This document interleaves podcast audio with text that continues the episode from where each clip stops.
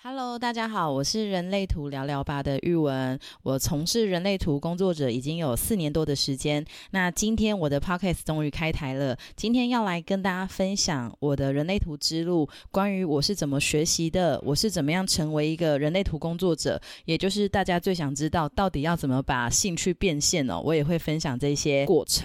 那同时呢，我也会给一些想要成为人类图工作者的人一些建议。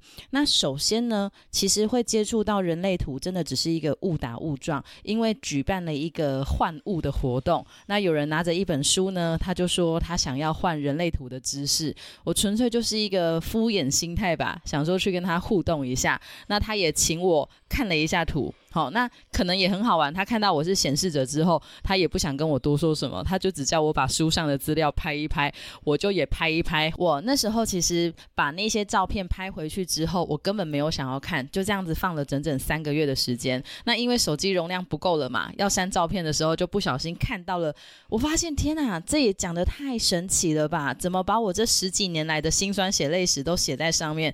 我看的那些人类图的文字，我觉得好像看了我我自己的自传。所以就这样子开始，人类图让我引起了兴趣，我就走入了我的人类图的学习之路哦。那一开始呢，并没有想要正式学习，一开始其实是先上 YouTube 搜寻，看了很多的免费的影片，看了很多人在推广人类图的课程影片，再来呢就开始在 IG 啊，在 Google 啊搜寻很多人类图的书面资料，或者是在一些纸本资料哦。那其实看完之后，我就觉得好好玩哦，我想要再更进一步学习。那那时候意外的知道说，哦，原来这个是有认证课程的，所以我就研究了一下，天呐，学完那些认证课程要走到七阶，然后我光是看了一阶就已经要将近快要一万多块，已经是可能对我来讲就是已经将近一个月的生活费都要梭哈在这个学习费上面了。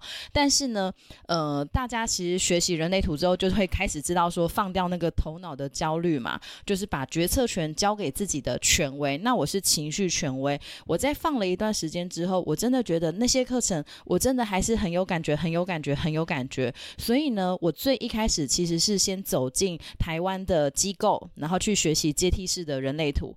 那就这样子学了一阶，学了二阶，缴了两万多块、三万的学费之后，嗯，我也不知道哪里就觉得卡住了。那那时候本来又要进入到三阶的学习，可是呢，就是我的身体有一种流动的那那种感觉，就是停下来的。很多人就会觉得说，哎，要赶快乘胜追击呀，要赶快上啊！你现在作为一个人类图工作者，要更让自己更专业啊。可是当时候我在实验我自己的情绪权威，当我的身体停下来之后，我就真的先放下来了。所以我在台湾的阶梯式课程学到二阶之后，我就暂停了大概几个月的时间。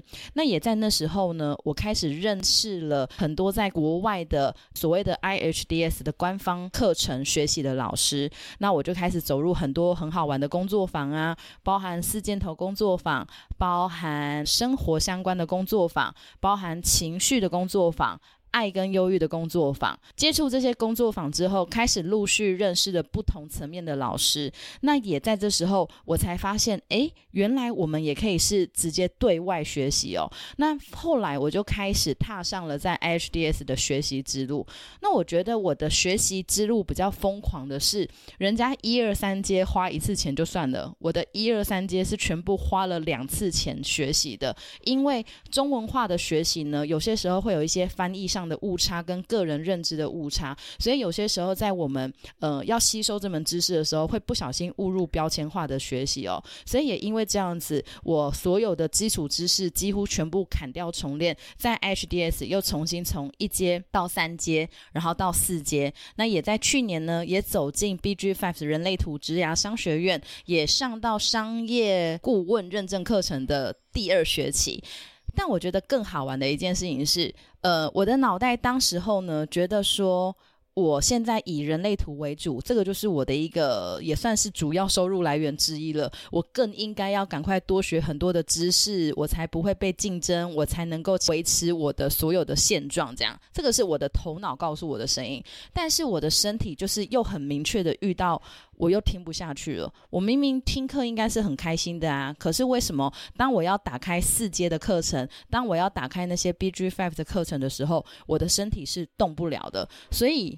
我就琐碎。动不了就动不了吧，我就让自己又休息了整整一年的时间。那这一年里面呢？我并没有刻意的等，我没有刻意的等，说我要怎么样才能够就是继续去上课啊，还是干嘛？我反而是在这一个过程当中，我跟其他的人类图工作者开始互动，我认识了更多的人类图推广者、人类图工作者，甚至开始遇见了国外有很多的原文资料，有很多 RA 的原文资料之后。我在今年年初，我终于明白为什么我会在过去这一年里面完全没有动能去做那些事，没有办法继续上课哦。那讲到这边，我想要先跟大家厘清哦，我绝对不是想要告诉大家阶梯式课程好或者是不好，而是在今年我最大的一个收获是，我觉得认识人类图除了阶梯式课程以外，它还有很多其他的选择。那当然，走阶梯式课程是最简单。你说简单吗？其实也不简单，因为课程真的很难。那我觉得走阶梯式课程，它的好处是在于它已经是一个有架构的一个知识，但是相对的，可能在费用跟时间，或者是很多的内容上，会有一定的限制性，因为它毕竟是在课纲内嘛。但是如果是走自学路线的话呢，它可能比较没有完整的脉络，可是你有很多的学习路径，你可以去找你有兴趣的主题。所以我觉得，其实人类图它没有绝对的对或者是错。如果你现在还在觉得说，哎，你学习人类图，你怎么不是官方出来的？你怎么不是去上什么阶梯式课程？